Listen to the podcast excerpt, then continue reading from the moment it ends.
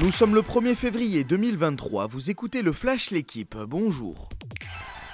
Après deux matchs d'affilée de Ligue 1 sans succès, Paris va-t-il enfin retrouver le goût de la victoire en championnat? Les Parisiens se rendent ce soir à 21h à Montpellier pour le compte de la 21e journée. Un déplacement sans Verratti suspendu ni Neymar préservé en raison d'une fatigue musculaire. Avec seulement 3 points d'avance sur les Lensois, le PSG doit s'imposer avant de poursuivre un mois de février chargé. Parmi les autres affiches du jour, Lens justement reçoit Nice, Marseille va à Nantes et Monaco accueille Auxerre.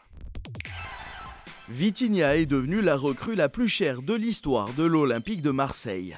L'attaquant de Braga a été acheté hier par l'OM 32 millions d'euros bonus inclus lors de la dernière journée du mercato.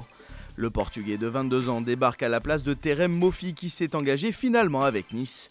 A noter à l'étranger les signatures de Florian Thauvin à l'Udinese jusqu'en 2025. Joao Cancelo lui prêté par Manchester City au Bayern Munich jusqu'à la fin de saison.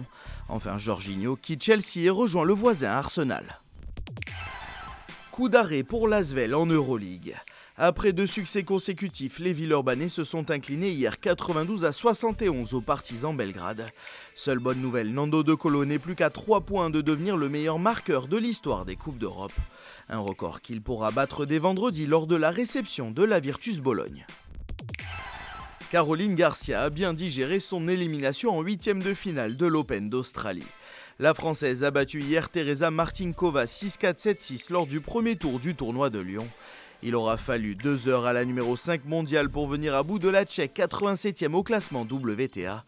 La Lyonnaise poursuit sa route à domicile dans un tournoi où elle avait atteint les demi-finales l'an dernier. Merci d'avoir suivi le Flash l'équipe. Bonne journée.